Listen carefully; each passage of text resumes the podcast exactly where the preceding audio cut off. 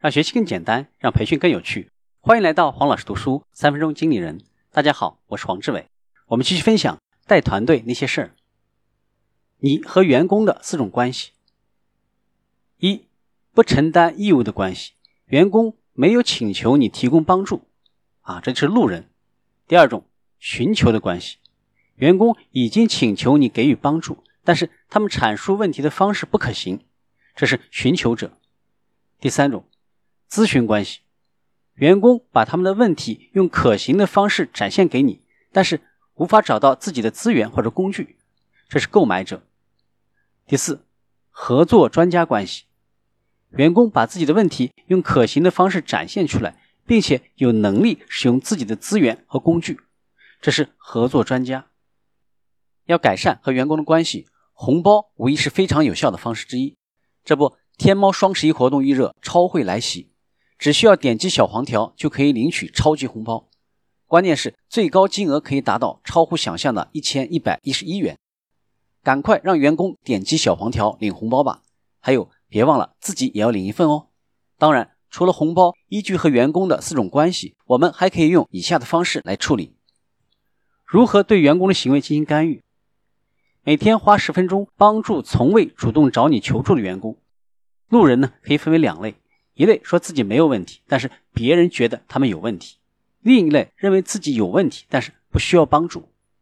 对路人的干预，第一个，不要强制提供你的帮助；第二，表示你的欣赏，培养积极的工作关系；第三，提供额外的信息，帮助他们意识到改变是可能的；第四，找到一个可以被接受的其他问题，发展一种对方提出需要帮助的情况。婉拒你办不到的事，锻炼员工自己解决问题的能力。对寻求者的干预，就是帮助他们用更可行的方式来表达他们的问题，使他们重拾自己可以做一些事情的信心。方法包括：第一，积极支持员工的寻求；第二，让员工承担改变的责任，提供帮助，让不是我是他们变成我可以做一些不一样的事情；第三，提问。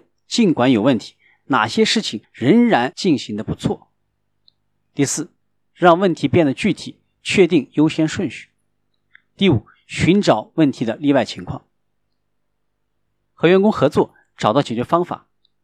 对于购买者的干预方法：第一，分析之前寻求解决方案的尝试；第二，找出所有小的成功的先兆，找到过去有一些效果的解决方案；第三。最好用提问的方式给出建议，支持和帮助员工做更多有效的事。